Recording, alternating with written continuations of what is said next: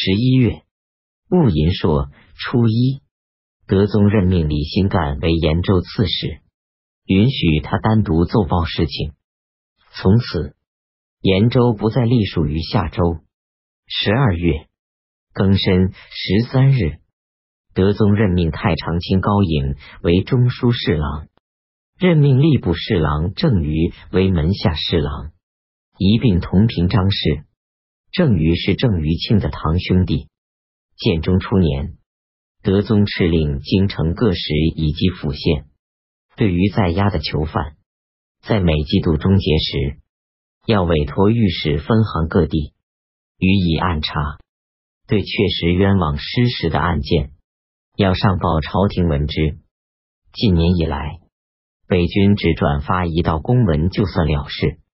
监察御史崔对待下属严厉而苛察，下属官吏打算陷害他，便领着他进入右神策军。神策军使以下的人们惊怕恐惧。你呈奏章上报了他的事状，德宗大怒，将崔杖责四十棍，流放到崖州。京兆引四道王李石专务征收财富，以便进献贡物。他对德宗说：“虽然今年发生旱情，但庄稼长得很好，因此朝廷对租税一概不予免除，以致人们穷困到拆除房屋、出卖屋瓦、林木与麦苗来交纳关税。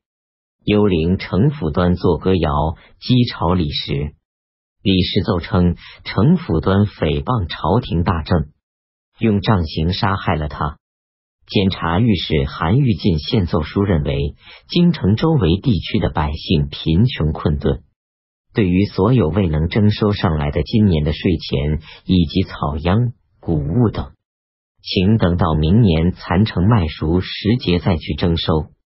于是韩愈获罪，被贬为阳山县令。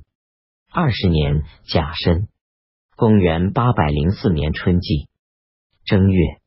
丙戌初十，天德军都防御团练使、丰州刺史李景略去世。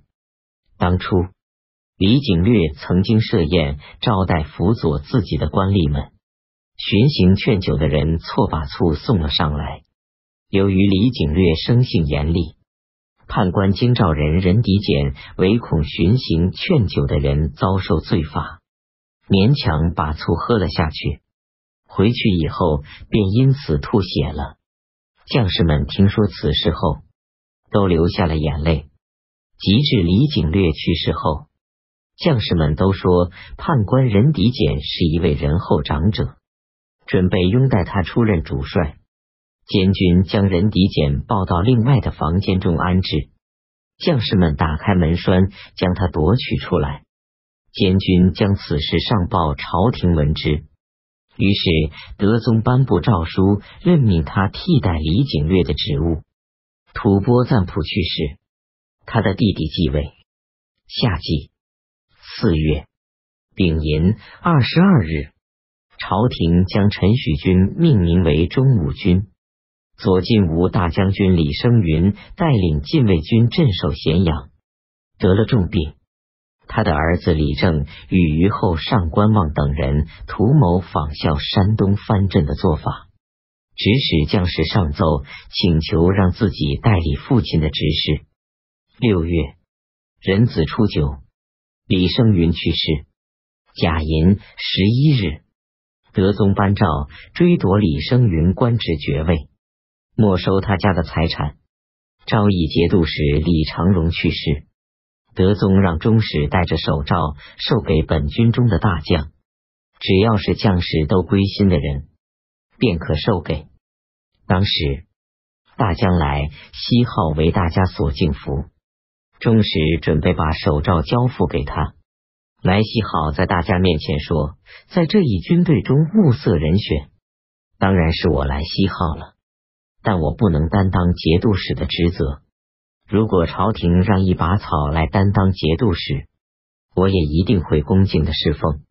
中士说：“我当面接受圣上的旨意，只让从这一军队的大将中选拔节度使，并授给荆节。朝廷没有另外任命别人。”来西号坚决推辞，兵马使卢从使，在军中位居第四，暗中与监军相互接纳。这时，他从队伍中站出来说：“如果来大大夫不愿意接受诏书，请让我姑且管理这支军队。”监军说：“如果卢忠诚这样去做，这当然也是符合圣上的意志的。”于是，中使从怀中拿出诏书，授给卢从使。卢从使捧着诏书，先后拜了两次，再向德宗遥遥行舞蹈礼。莱西好赶忙回去指挥同事，面向北方祝贺。将士全集合起来，再没有提出异议。秋季八月己未十七日，德宗颁诏任命卢从史为节度使。九月，太子开始身患中风，不能讲话。唐顺宗永贞元年已有，公元八百零五年春季。正月，亲卫说初一，诸王亲戚前来宫中向德宗祝贺，唯独太子因病不能到来。德宗流着眼泪，唉声叹气，从此患病，病一天比一天加重，大约二十多天，内宫与外廷断了消息，都不知道德宗与太子平安与否。癸巳二十三日。德宗驾崩，人们匆匆忙忙的把翰林学士正、魏次公等人叫到金銮殿，起草德宗的遗诏。有个宦官说：“内廷记忆册立，谁人还没有确定呢？”大家都不敢答话。魏次公赶忙说：“虽然太子身患疾病，但是身居嫡长的地位，为朝廷内外所归向。如果没有别的办法。”也应该册立广陵王，否则肯定要出大乱子。郑等人也随声附和魏慈公的意见，这才算议定下来。魏慈公是河东人，太子知道人们的情绪还在担忧疑虑，便身着紫衣，足穿麻鞋，勉强支撑着有病的身体，走出九仙门，召见各军士。才使人心略微安定了一些。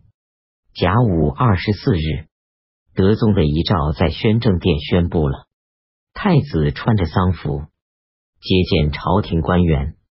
丙申二十六日，太子在太极殿正式继承皇位。